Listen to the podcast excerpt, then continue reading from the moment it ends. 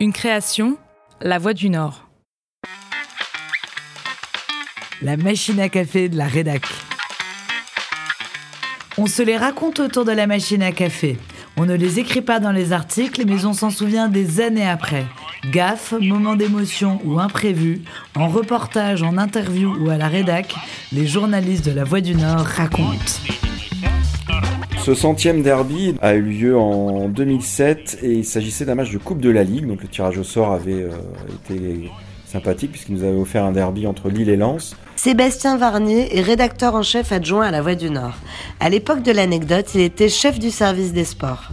Euh, sauf que finalement, ce centième derby, on n'en garde pas grand-chose en tête puisqu'il n'a même pas pu avoir lieu à Lens, puisque le tirage au sort avait choisi Lens en premier, puisque Bollard était euh, réquisitionné pour la Coupe du Monde de rugby. Et le même jour, il y avait un fabuleux Namibie-Géorgie à Bollard, qui à mon avis avait fait du monde, hein, puisque la, Coupe du Monde de rugby, ça, remplit quand même les stades. Mais c'était très frustrant d'aller couvrir un Lille-Lens à Amiens au stade de la Licorne, un jour où il faisait un temps très moche, où il faisait très froid, et ça n'avait pas vraiment passionné euh, les supporters. Alors ce qui est assez drôle, c'est que toute la semaine, on avait fait plein de choses sur le centième derby, on l'avait vendu vraiment comme un truc historique. Et quand on est arrivé au stade, on est tombé sur un petit groupe, il y avait Michel Sédou, le président du LOSC, euh, Gervais Martel, le, président du RC Lens et d'autres dirigeants.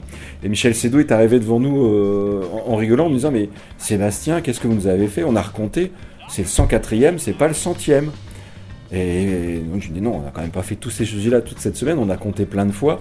Et donc on s'est tous amusés à recompter et on leur a expliqué qu'on avait compté les matchs de l'Olympique Lillois, euh, du LOSC, ancien nom, euh, nouveau nom, mais pas forcément, on n'était pas remonté par exemple aux cortes de Roubaix-Tourcoing euh, ou à Fives. Donc effectivement, selon euh, l'historique qu'on donne au LOSC, on n'arrive pas à, la même chose. Donc on avait plutôt compté l'Olympique Lillois et le LOSC, et on arrivait bien à 100, on les a tous recomptés. Alors ça faisait beaucoup rire Michel Sédou, parce que quelque part, il voulait charrier un petit peu Charlie Martel, parce que pour lui, le centième, c'était un match que Lille avait gagné 4-0, avec un triplé de leur attaquant nigérien Odemwinji à l'époque. C'était la saison de, la saison d'avant, 2006. Donc lui aurait aimé que celui-là soit le centième, mais c'était pas le centième, c'était le 95 ou 96 et donc ce match, euh, le centième derby a eu lieu, c'était un match insipide, mais vraiment, qui s'est joué sur un, sur un coup du sort, un but de l'attaquant belge Pironi, qui n'avait pas fait grand-chose cette saison-là, mais qui a marqué quand même ce, match-là. Et on n'en garde pas un énorme souvenir, et même pour Lens, je pense que c'est pas un gros souvenir, puisque cette saison-là, Lens va jusqu'en finale de la Coupe de la Ligue, et c'est le fameux match contre le Paris Saint-Germain qui est resté dans les mémoires pour une banderole un peu sinistre des supporters euh, parisiens à l'encontre de Lens et de la région Nord-Pas-de-Calais en général. Donc ça, on l'a bien en tête, mais le match un peu moins, et Lens avait perdu. Et c'est surtout aussi la saison où Lens était descendu en Ligue 2, euh, après les épisodes d'Irou, Jean-Pierre Papin, Daniel Leclerc, il y avait beaucoup de changements dans le club et une fin de saison euh, hyper triste en fait.